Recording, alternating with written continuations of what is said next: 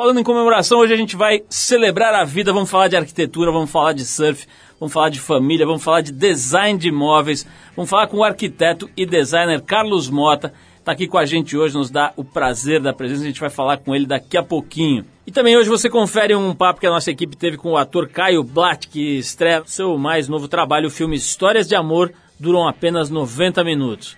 Que ele estrela ao lado da esposa dele, que também teve aqui recentemente, a mulher dele, a atriz Maria Ribeiro. Olha só, quem morreu nessa quinta-feira, dia 8 de abril, foi Malcolm McLaren, considerado uma espécie de inventor do punk, né? Por alguns, uma espécie de maquiavélico empresário, né? Mas o fato é que ele foi o produtor que lançou a banda Sex Pistols, empresariou os New York Dolls e foi casado com a estilista Vivienne Westwood, responsável pela criação da estética, especialmente dos figurinos, das roupas, do visual da banda Sex Pistols, que depois inspirou muita gente, criou uma atitude nova aí no rock and roll com certeza. O Malcolm morreu de câncer aos 64 anos. Se quiser saber um pouco mais sobre essa história, é só conferir o post sobre ele no www.trip.com.br. A gente registra esse triste momento para a música mundial com uma das músicas mais ligadas ao punk rock, God Save the Queen, dos Sex Pistols, para começar o programa. Vamos lá.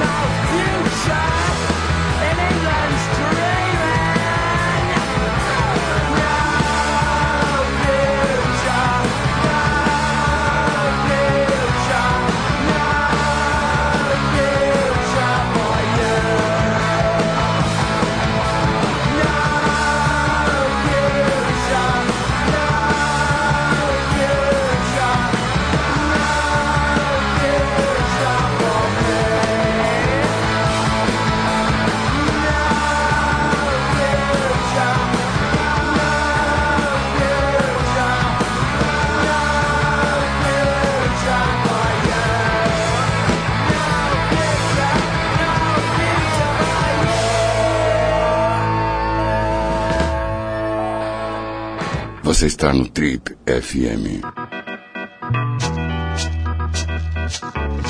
Estamos de volta com o programa de rádio da revista Trip, o Trip FM, e você confere agora alguns trechos do papo que a nossa equipe teve com o ator Caio Blatt. O Caio falou com a gente sobre o seu novo trabalho, Histórias de Amor, duram apenas 90 minutos. Esses trechos o Caio fala sobre a história do filme e conta como é que foi fazer par romântico e cenas, digamos, picantes com a própria mulher dele, a atriz Maria Ribeiro. Vamos ouvir.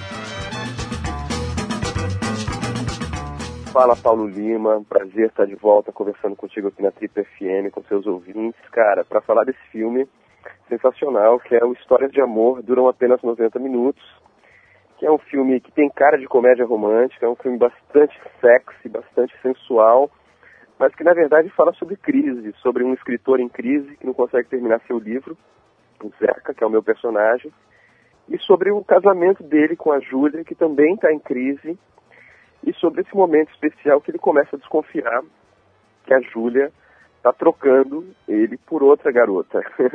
então, o Zeca fica totalmente perdido no meio das, das mulheres, e eu dedico esse filme a todos os homens que já ficaram completamente perdidos no meio das mulheres. Olha, tem as duas coisas, sabe? Eu e a Maria, a gente sempre evitou trabalhar junto. Eu acho que é muito mais saudável é, chegar em casa à noite e ter assuntos diferentes para conversar. É mais agrad... é mais gostoso à noite. Agora, nesse filme a gente se, se apaixonou pelo projeto, se apaixonou pelo roteiro, resolveu se arriscar. E teve os dois lados, assim, ajudou muito ao filme. Eu acho que o filme cresce muito a partir da, da textura real, da nossa relação, do nosso cotidiano, do nosso dia a dia. Isso passa muito pro filme, né? Tem o lado voyeur, né? Porque tem, o filme tem várias cenas de sexo, várias cenas de, de, de transas, de amor e tal. E é um casal de verdade que está ali, né? E a gente no set se deparou com essa situação, que é o seguinte, pô, você vai beijar a sua mulher diante de uma câmera, mas você vai fazer um beijo técnico? Não, né? Você vai fazer um beijo, você vai beijar a sua mulher através do personagem. Então acaba sendo até mais constrangedor do que trabalhar com uma desconhecida, porque existe uma verdade ali que está sendo mostrada de uma certa maneira, que está sendo usada de uma certa maneira a favor do filme, a favor do personagem, mas tem esse constrangimento, essa, esse frisson. E ao mesmo tempo eu acho que o nosso relacionamento, o nosso dia a dia contribuiu bastante para dar naturalidade, para dar textura ao filme. Bom, a gente conversou com o Caio Blatt falando com a gente aqui no programa. Daqui a pouquinho o Carlos Mota com a gente, designer, arquiteto, uma figura muito interessante. Você vai gostar dessa conversa. Mas antes, a gente vai com mais um som. Quem passou por São Paulo essa semana foi a lenda do hip hop mundial, o África Bambata, que se apresentou aqui na cidade. Bom, a gente se inspirou aí pelo show do África Bambata e separou a faixa Unity, que reuniu o pai do hip hop com uma das maiores lendas da música mundial, James Brown. Depois desse encontro de feras da música, a gente volta com Carlos Mota para bater um papo com a gente aqui. Vamos lá. Everybody over over We here. all need respect. All the people of the world. Are hoping for peace. Everybody think.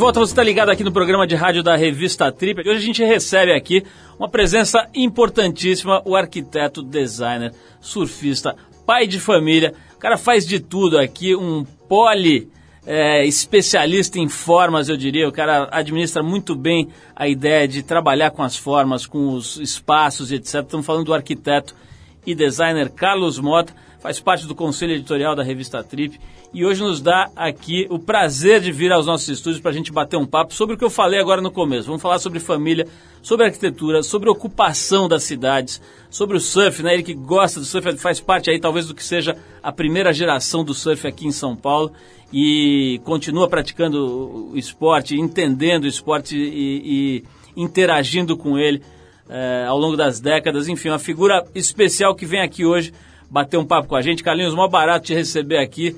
Muito legal a gente ter a oportunidade de bater esse papo aqui para dividir as conversas que a gente volta e meia tem com mais gente, né? A gente vai falar hoje aqui com milhares de pessoas, certamente, que vão apreciar um pouco a tua visão de mundo. Que acho que é o grande assunto aqui é esse jeito como você acabou construindo a tua vida, que era um jeito que hoje está até sendo observado e sendo talvez até imitado, mas que na época aí que se tomou as suas grandes decisões na vida, era, digamos, uma forma de vida bastante questionada, né?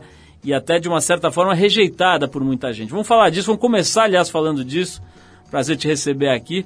E quero te perguntar isso, né? Quer dizer, como é que é essa tua. É, é, para eu fazer uma introdução aqui, para explicar quem você é, já é complicado, né? Então eu queria que você me ajudasse aí. Como é que você se definiria em poucas palavras aí? Pô, definir é, também não é fácil, mas eu queria aproveitar e falar uma coisa que para mim já é uma coisa forte, que é ah, o timbre da tua voz, que é o programa que você tem há tanto tempo, que eu me lembro de descer pro litoral e estar com a minha mulher, meus filhos no carro, e era uma hora de muita alegria de ouvir o Trip 89, naquela época se chamava, era Trip 89, Isso, exatamente. isso. E era muito legal, porque falava de música, falava do surf, falava uma série de informações que eram muito importantes e que de alguma maneira ela era contracultural. Era uma coisa que estava ali firme, consolidada e que vinha com uma carga de contracultura.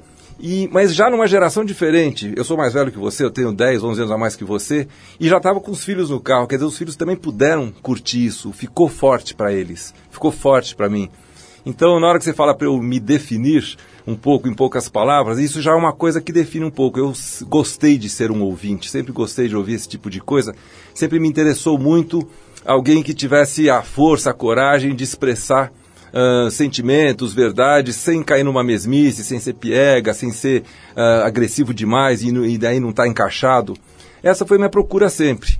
Eu tentei hum, ir abrir o meu caminho, abrindo uma maneira de viver, de me alimentar, de cuidar do meu físico, de cuidar da família, de cuidar do psíquico, ah, do espiritual, ah, da grana, de tudo isso junto, essa, essa maneira que a gente é obrigado a viver desde o momento que a gente nasce aqui, principalmente uma cidade que nem São Paulo, uma cidade tão pesada, tão agressiva, ao mesmo tempo tão cheia de coisas bacanas.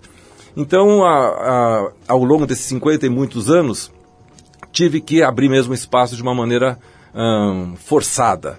E esse forçado eu consegui encontrar um limite que não ultrapassou, não estragou, não espanou em nenhum lado, nem com as drogas, nem com as amizades, nem com ahn, a cidade, nem com a família, nada. A coisa toda foi eu fui chegando nos limites de onde dava, assim, na- nas porradas, na, na, na chinela, na sarrafada, na, na, na doçura na compreensão para conseguir realmente romper algumas poucas coisas, né? Que era uma escala de valores que eu não acreditava, essa que vinha da geração dos meus pais, ela era uma escala de valores já bastante pô, desacreditada, desgastada. Então, iniciar uma escala de valores novas com rompantes, mas sabendo um limite máximo para não, não passar para o lado de lá e degringolar ou estragar alguma coisa, foi um percurso que eu acho que de alguma maneira define a minha maneira de ser.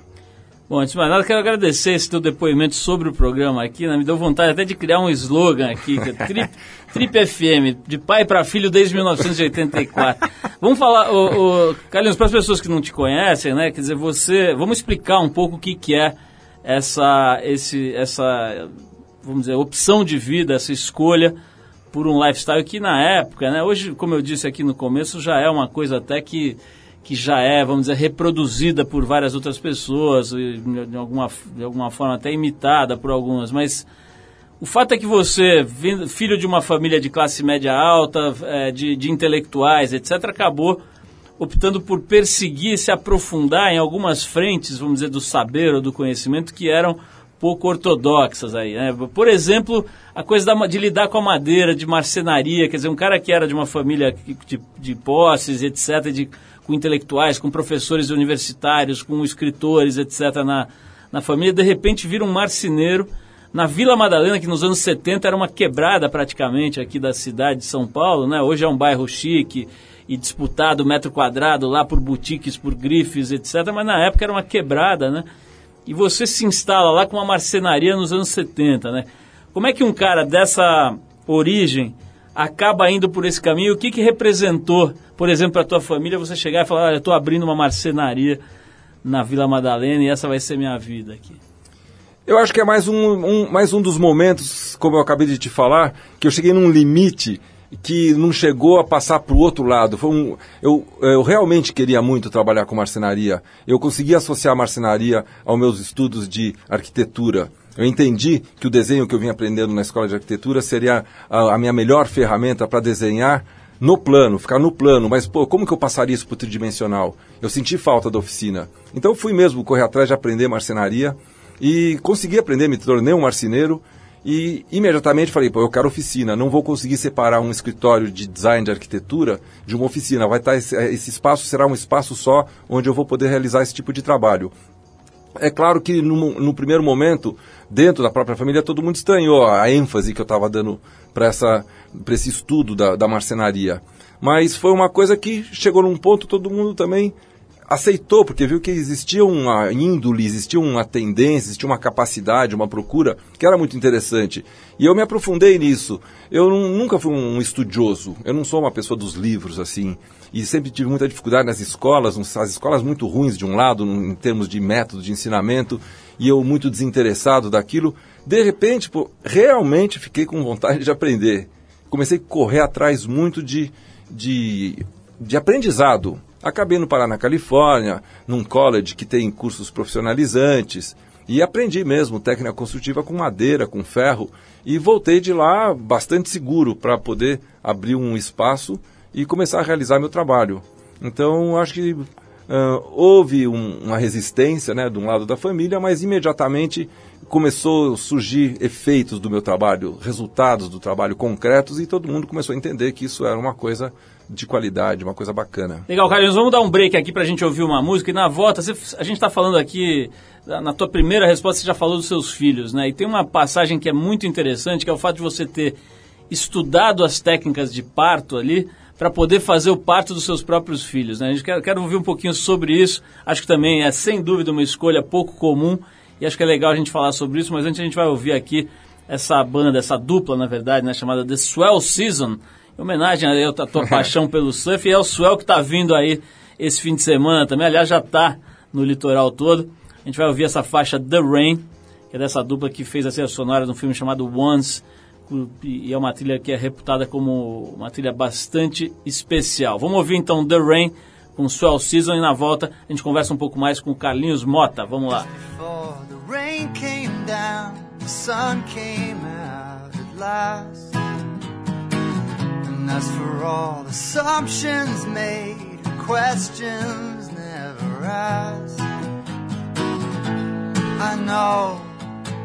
we're not where I promised you we'd be by now. But maybe it's a question of who'd want it anyhow.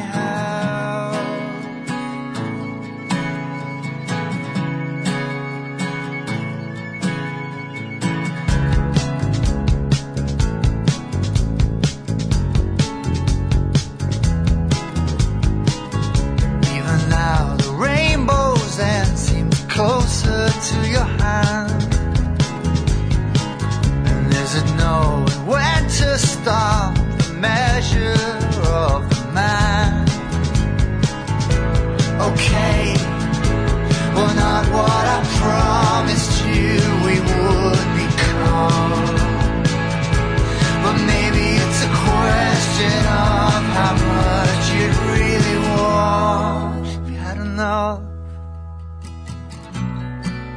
Had enough. There's plenty more where that came from now. You're feeling bored, swallowed up. We got hours on you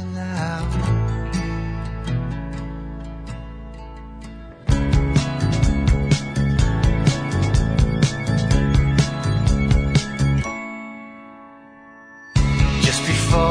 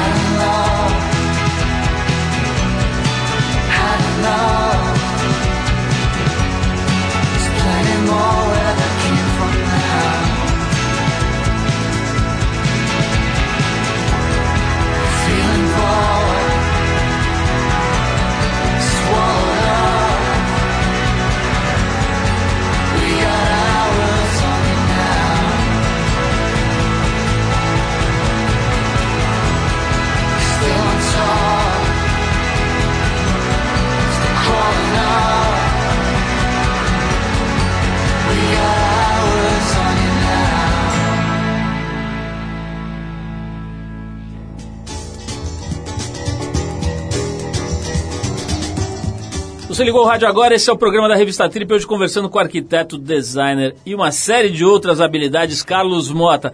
Aliás, antes, antes da gente tocar essa música aqui do The Rain, dessa dupla, como é que chama aqui? O The Swell Season. Eu estava falando sobre um aspecto muito legal da tua biografia aí, que é o fato de você ter feito o parto de dois dos seus filhos, né? Você tem quatro filhos, você fez o parto de dois, é Não, isso? de três. De três filhos, né? Isso é um negócio certamente que poucas pessoas carregam na biografia. A não sei que seja parteira ou, sei lá, um obstetra aqui que a gente possa entrevistar. Mas, em geral, as pessoas ficam ali, no máximo, olhando né, o parto dos filhos. Você foi lá e fez um curso preparatório mesmo de formação de parteiro. Eu queria saber como é que foi essa história aí e, que, e o que, que isso trouxe para a tua vida e para a vida dos filhos, né? Ó, na realidade eu era tão molecão, quando eu me casei muito cedo. Eu tinha 23 para 24 anos, casei com uma moça que estava fazendo 21 anos. E a gente se casou e eu tinha muita vontade para Califórnia. Sempre quis ah, morar em Santa Cruz por ser uma surf city. Lá tinha todas as coisas que no momento me interessavam muito. Basicamente, para ser resumido, seria o sex and drugs and rock and roll. Ah, e, é, não que eu estivesse atrás do sexo e das drogas exatamente, mas esse símbolo todo, essa, esse- essa coisa da contracultura que ainda estava bombando ali. Tinham resultados muito bacanas disso. E eu estava louco para ir para Califórnia. Mas não dava, eu estava terminando meus estudos, estava casando. E de repente, pô, a gente casou e a minha mulher, a Bob, já estava grávida. E foi um susto, falei, caramba, já grávida? E a nossa ida para Califórnia, que a gente já está marcando, como é que nós vamos fazer? E eu falei, caramba, quer saber? Vamos para lá, vai grávida, e eu vou. Eu vi que no Cabrillo College, que era o college que tinha em Santa Cruz, é, um- é uma escola profissionalizante. Tanto que eu estava fazendo, eu ia para fazer marcenaria. Mas tem todo tipo de curso que você puder imaginar. É um catálogo de 200 páginas, maravilhoso, com cursos exatamente profissionalizantes em todas as áreas possíveis e imaginárias. Um dos cursos era para ser midwife, para ser parteiro ou parteira. E eu ah, falei, nossa, que barato. é. Eu gostaria muito de aprender a fazer o parto, porque eu queria fazer o parto na minha mulher. Porque houve uma insegurança de deixar o Brasil e mudar para lá. Ela é de família italiana, são famílias super hum, possessivas, aquela coisa super mama, aquela coisa. De que ano nós estamos falando? Nós aí? estamos falando de 76. E eu falei, olha, para dar mais segurança na, na história, eu vou te falar o seguinte, eu vou aprender a fazer o parto e eu faço o parto desse filho. Só que soou meio que o avesso da história. Todo mundo ficou mais inseguro, falou, nossa, esse cara tá louco, meu. vão levar minha filha embora e ainda vai, o cara quer fazer o parto lá. Eu falei, não, deixa que vocês já se sabem, eu vou fazer a coisa sério. Da mesma maneira que eu vou estudar marcenaria, que eu vou estudar técnica construtiva, eu vou estudar o parto. Eu vou fazer um curso completo. E fiz. E o curso era muito interessante, aquela coisa bem de americano, boneca na escala natural, abre a perna, empurra, puxa, você faz um parto de uma boneca num corpo muito semelhante ao corpo de uma mulher, com texturas, densidades, tudo muito igual. E, e era exatamente uma época muito hippie ainda, apesar de toda a segurança, de toda a coisa técnica, toda a tecnologia que acompanhava isso, existia um lado muito ripão, porque o, o Community Hospital, que é o hospital da comunidade, aceitava que você fizesse o parto, os pais fizessem o parto num quarto separado, que é um quarto bem hippie. Hippie por quê? Porque é um colchãozão meio no chão, aquela, a, a- a arrumação dele é toda muito dessa época. Mas, em compensação, tem um telefone vermelho que você não precisava nem falar nada, era só tirar do gancho, que imediatamente aparecia toda a estrutura do hospital para dar suporte. Então, é muito bacana isso, porque você fica numa sensação muito purista de estar você e a sua mulher, de você poder fazer toda a ação do parto ali, a respiração, que a gente estudou bastante, que é uma respiração de yoga, ah, a, a conduta toda, até o parto em si, até botar a criança para fora, mas você tem a segurança daquele telefone. Se alguma coisa complicasse, se precisasse de um médico, de uma emergência, dois, um minuto, segundos, estava ali toda aquela estrutura americana que a gente sabe que é muito bem ah, feita. Então foi uma experiência muito, muito feliz, muito maravilhosa. Acho que foi a maior choro da minha vida, a maior convulsão de choro, de alegria, de emoção mesmo, foi esse momento. Eu tinha um maior estudante, né? Então eu tinha uma Kombi com uma, aquelas portas de correr, um sliding door assim. Eu depois que nasceu o Diego, que o Diego nasceu pesadão, fortão, e não saía, aquela cabeçudo, sabe? Demorava para vir. Não, tá vindo, tá vindo, tá vindo aquela respiração. Finalmente nasceu. ahn, fui cortar o cordão umbilical, que apesar de tudo que eu já tinha feito com eles, o pouco que eu tinha feito com eles em termos de estudo, nunca imaginava que um cordão umbilical fosse uma coisa tão dura, da grossura de um dedinho assim. Eu peguei a tesoura, meu, o negócio é um fecho de músculo e só lá bem no núcleo que passa o alimento. Cortei o cordão, a única hora que ele. Ele nasceu de olho aberto, Diego, olhão azul. Ele olhou pra mim assim, fez. Ah, sabe, deu um- uma, aqui uma choradinha, já foi pro peito da mãe, mamou, ficou ali quen- quentinho. Umas 5, 6 horas depois, fui lá na minha Kombi, liguei o ar quente e deixei ela quentinha. E saímos e fomos para casa. E foi assim. E aí, dentro da organização americana, muito legal, porque depois eles mandavam uma enfermeira em casa a cada dois dias, ver se estava tudo legal.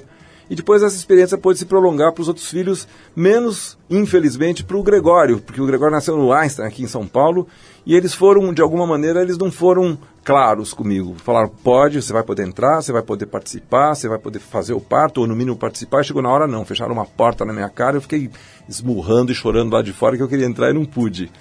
Mas depois a Lari e o Max, novamente, aconteceu a mesma coisa. Essa, sem dúvida, é uma experiência que deve ter marcado a tua vida, como você acabou de narrar. Agora, na tua busca ali, indo para Califórnia, etc., que era uma espécie, tinha toda uma mitologia também, né, da Califórnia, como centro da cultura de praia, da, do, como você disse, da contracultura, do, do, do, de uma nova intelectualidade se formando e tal. Mas tem muito fortemente a coisa do surf, né? O surf é uma coisa absolutamente marcante aí na, na sua vida, que você gosta e cultiva. É, na tua ida para Califórnia, tinha o, o quanto o surf pesava nisso e o quanto ele pesa hoje na tua vida? Eu acho que a vida inteira o surf teve o mesmo peso para mim. De ser um, uma das coisas, eu, eu já falei isso em outros momentos, vou repetir aqui porque é uma coisa que para mim é muito representativa. As duas maiores emoções que eu conheci na minha vida, na minha existência, foi transar, fazer amor e surfar. São as duas coisas que eu acho que eu faço com mais prazer na minha vida. Porque tem uma coisa de mistura mesmo. De alguma maneira, nem sei como, mistura com existência, mistura com o sensorial, parece ficar muito aguçado para tudo. Eu percebo demais a água, a temperatura, o vento. É um conjunto de, de sensações que para mim é muito emocionante. Existe o desafio também no surf, mas ele para mim não é o maior componente. Tanto que eu nunca fui um cara de surfar esses mares enormes, de ir pro Havaí pegar ondas de 10 metros, porque eu tenho medo, não é a minha. Eu não gosto muito de misturar o medo com a sensação do surf. Eu sei que o medo faz parte, tem um limite ali, é que nem a pesca submarina, que eu gosto muito de fazer. Existe um momento que existe o medo, entra um pouco do desafio, mas ele não é um componente de muito peso. O componente grande mesmo é o contato com todas essas coisas que me, me fazem existir de uma maneira muito forte, muito agradecida. Então, por isso que às vezes eu fico até um pouco sentido com o rumo que o surf vem tomando, não numa coisa de, de melancolia e de dizer que as, as goiabas na minha época eram mais doces, não é nesse sentido. É no sentido de que ele está se desenvolvendo como um esporte, como uma profissão, e cada vez, pô, imagina o Brasil com 8.500 quilômetros de litoral, um esporte praticamente barato, tá na, é para todo mundo praticar mesmo. Mas o- entrou uma coisa, ficou muito competitivo, ficou a coisa do localismo, ficou, todo mundo é dono da praia, dono do mar, dono da onda, roubou um pouco, mas mesmo assim eu consigo às vezes defasar nos horários, surfar ali em Camburi ou na baleia num horário mais cedinho e ter esse contato e resgatar essa sensação muito maravilhosa do surf. Vamos fazer mais uma pausa para ouvir música, Carlinhos. Depois a gente volta para falar um pouco sobre arquitetura, sobre desenhar. Desenhar uma cadeira, por exemplo, né, que é uma coisa que você faz muito bem e faz há bastante tempo. Né, cadeiras hoje são, são compradas e admiradas no mundo inteiro. E as acho que muita gente não sabe né, o quanto é complexo né, desenhar uma cadeira. Vamos falar sobre isso, desenhar uma casa. Enfim, arquitetura, design, essas coisas todas que também são têm uma presença enorme na tua vida. Mas antes a gente vai tocar aqui uma música, vou dedicar para o nosso amigo Otávio Rodrigues, que é um clássico aqui do Bob Marley, do Robert Nesta Marley, que, enfim, não precisa nem falar né, sobre Bob Marley, um cara que mexeu com a música, com a poesia, com, com, com esses campos da cultura eh, definitivamente no mundo. Vamos tocar aqui I Don't Wanna Wait in Vain, do Bob Marley, a gente já volta com o Carlos Mota falando um pouco sobre desenho e arquitetura.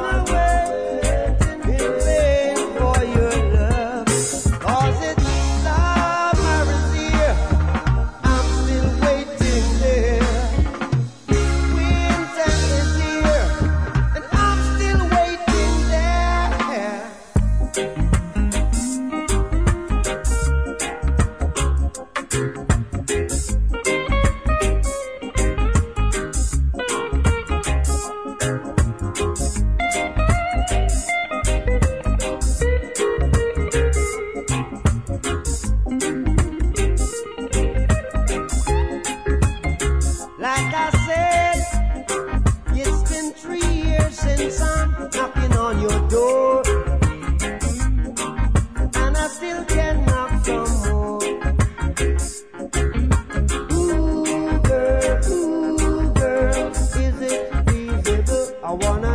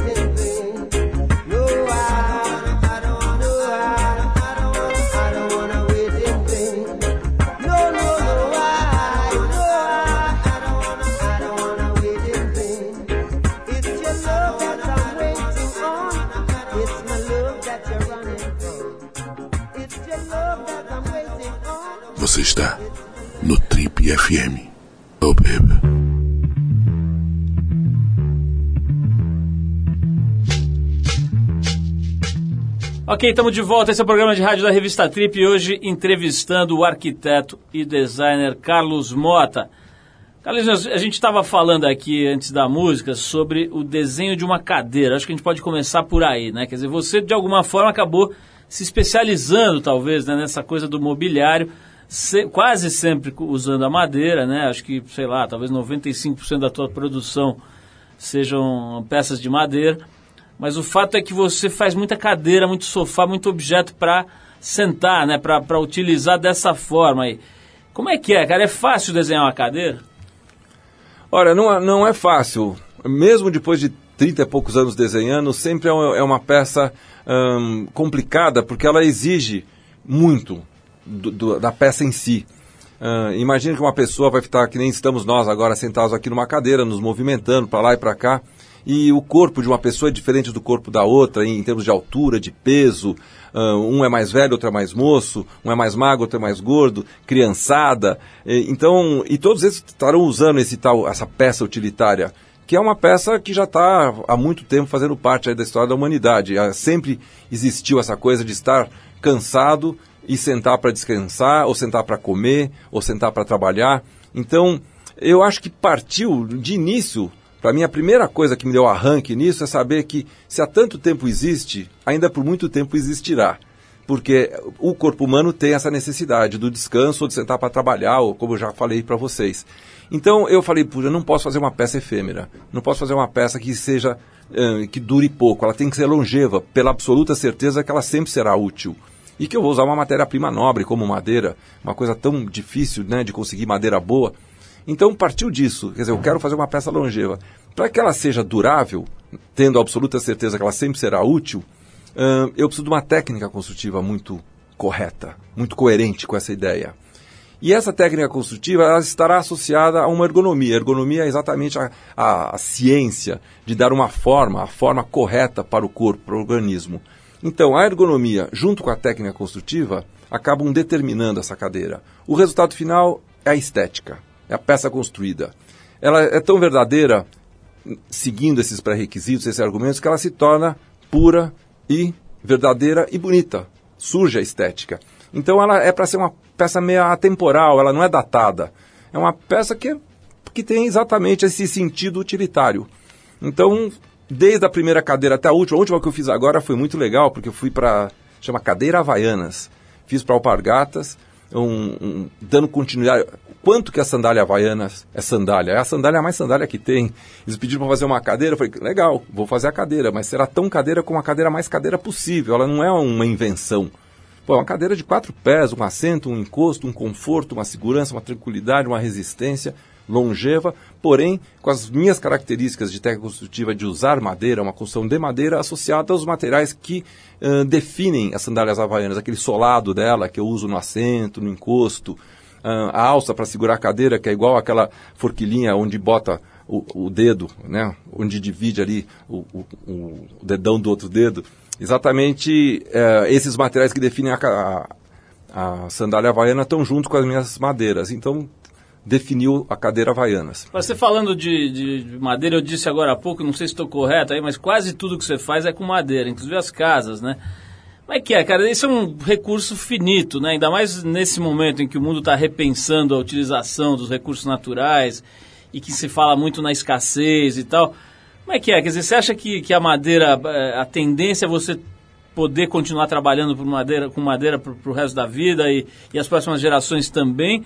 É uma coisa que daqui a pouco a gente vai ter que trabalhar com outros materiais, enfim, como é que você vê essa história de do, do teu da tua principal matéria-prima ser algo que, enfim, te- em tese pelo menos estaria aí precisando ser preservado e, e, e é um recurso finito, enfim. É, na realidade, uma, uma das coisas que pela qual eu me apaixono pela madeira, uma das características da madeira que me traz muito prazer é exatamente o fato dela não ser finita. Era um dos poucos, uma das poucas matérias-primas de fontes renováveis. Se eu planto, é um caso de 20, 30 anos, eu tenho uma floresta totalmente madura para poder reutilizá-la. em termos de madeira, usar o lenho mesmo, serrar e usar aquela madeira para construção civil, para mobiliário, ou seja, qual for o destino dela. Não há dúvida que, pô, está aumentando a população planetária. Então diminuindo as florestas, né? As áreas para plantio. Ah, não, etc. florestas intocáveis, não podemos mais mexer com as florestas. A não ser, existe uma maneira de extrair madeira, chama que o selo FSC. Que são as que caem naturalmente e tal, né? Tem as que caem naturalmente, tem as que estão maduras. Quer dizer, às vezes você entra numa floresta, eu já estive na Amazônia para poder presenciar isso com pessoas que me acompanharam e me explicaram tecnicamente. É muito bonito você ver É o manejo que eles falam. é né? um manejo. Você entra na floresta e você vê que tem uma árvore enorme e que eles chamam é que ela é a, é a mãe de todas. Em volta dela já tem várias filhas, várias netas e bisnetas crescendo.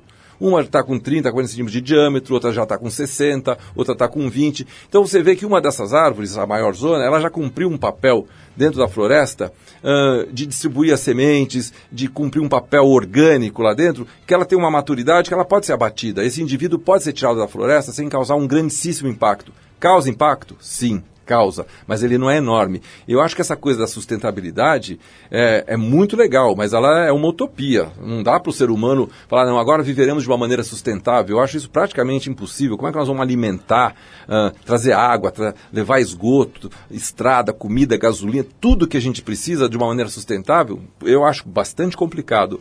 A mesma coisa se aplica para madeira. Dá para eu trabalho, acho que 80% das madeiras que eu uso são madeiras de demolição, reutilizadas. Tem até um nome técnico em inglês para isso, chama rediscovered wood, madeira de redescobrimento. Ah, eu venho usando bastante isso há muitos anos, adoro, me dá um prazer reutilizar madeira. Também trabalho com a madeira com esse selo FSC, que é extraída dessa maneira que eu expliquei agora há pouco, é a maneira correta. Mesmo assim, é uma coisa delicada. Eu acho que o grande lance são certos replantios e usar a madeira de uma maneira muito específica para aquilo que é necessário. Mas não acredito que seja uma coisa ah, que está indo para o fim. Uma vez que ela é. O petróleo, sim. Se você extrair todo o petróleo, a hora que acabar, acabou. Porque ele não é de fontes renováveis. A madeira você planta e ela volta a ser um item para ser usado no mercado. Nós estamos falando aqui do teu trabalho de arquitetura, de design, de mobiliário, etc. E você está preparando um livro agora. Vai ser o seu segundo livro, né? O primeiro foi lançado há uns 10 anos já, mais ou Eu menos? acho que é dois, 2004. Ah, no menos tempo, 2004.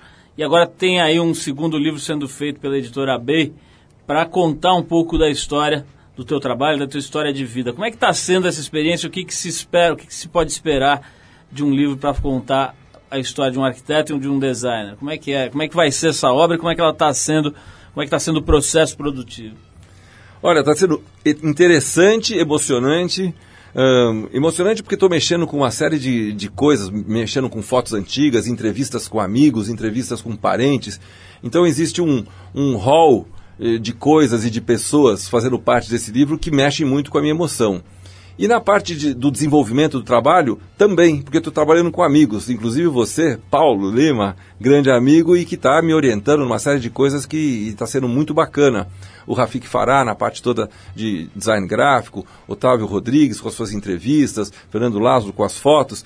Então, ah, é tudo muito emocionante e muito claro para mim, ficou muito claro na, na realização desse livro, uma coisa que eu sempre falei, mas que acaba sendo uma coisa meio de retórica, eu não sei quanto que isso é realidade, ficou muito claro na execução do livro, que é a não, ah, não existe muita ruptura da passagem de, uma, de um exercício para o outro. O acordar, se alongar, fazer minha yoga, namorar, trabalhar, se alimentar, comer minhas granolinhas, brincar com meus filhos, ou dar dura nos filhos, surfar, viver nas agruras da cidade de São Paulo, ou nos prazeres da cidade de São Paulo, tudo isso está de uma maneira muito ah, ligada, de uma maneira muito harmônica, muito holística, muito legal, e que agora na, realiza eh, na realização do livro ficou muito claro e muito materializado isso, porque o livro, o Fará, foi muito sensível, ele muito perspicaz e delicado com a coisa toda, percebeu isso e está realizando o livro dessa maneira. É muito legal que você vê que as coisas vão aparecendo. Tem foto de surf, tem foto de família, tem foto de arquitetura, de mobiliário, Califórnia, Imbu, ah, Serra da Mantiqueira, uma mistureba, que é a minha vida. E que é um continuismo de uma coisa para outra, sem exatamente essa ruptura. Não tem uma hora que eu me transformo no empresário, ou no marceneiro, ou no pai, sabe? Vou brincar e fazer vozinha para brincar com criança, ou sabe, depois me torno um, um atleta e vou para o clube nadar. Não, as coisas estão todas muito ligadas de uma maneira harmônica e o livro mostra isso de uma maneira muito bonita. Genial, Carlinhos. Quando, quando vem o livro, como é que as pessoas que, que, que querem conhecer melhor o teu trabalho podem se aproximar. Eu acho que você, eu acho, eu sei que você tem um site, um site até muito legal.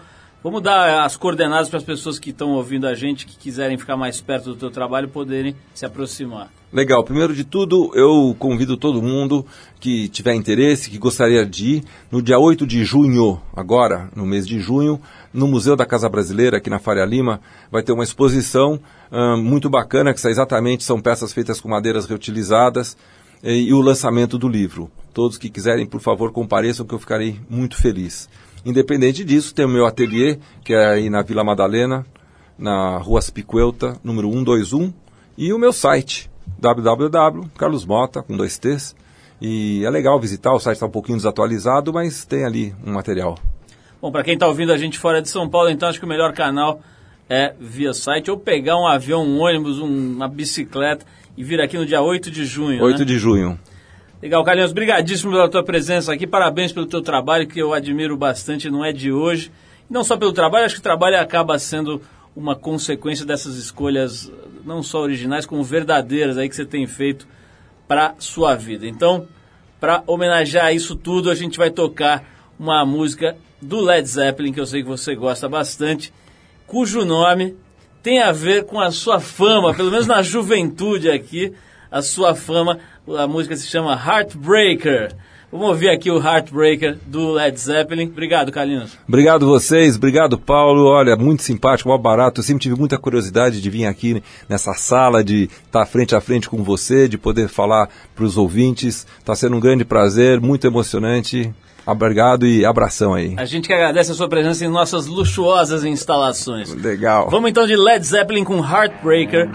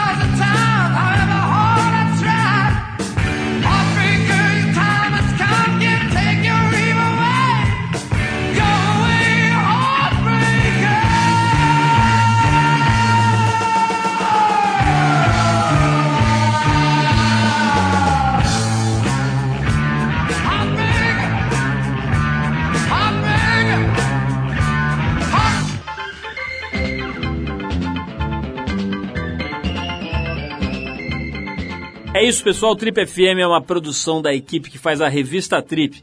A apresentação é de Paulo Lima, participação excepcional e esporádica de Arthur Veríssimo, produção e edição de Alexandre Potashev. Para falar com a gente, você pode escrever para radio@trip.com.br ou então pode adicionar a gente no Twitter. A gente está lá no Revista Underline Trip. Para quem perdeu o programa, quer ouvir de novo, quer ouvir numa hora especial, ou mesmo quer conhecer melhor nosso trabalho, vai lá no trip.com.br, você vai ver tudo, inclusive dezenas, centenas de gravações desse nosso programa que completa 25 anos agora e que estão lá disponíveis para você ouvir no seu computador, no seu tocador de MP3, a hora que quiser, do jeito que quiser. Na semana que vem a gente volta nesse mesmo horário com mais um Trip FM. Um abração, paz, saúde e a gente se vê.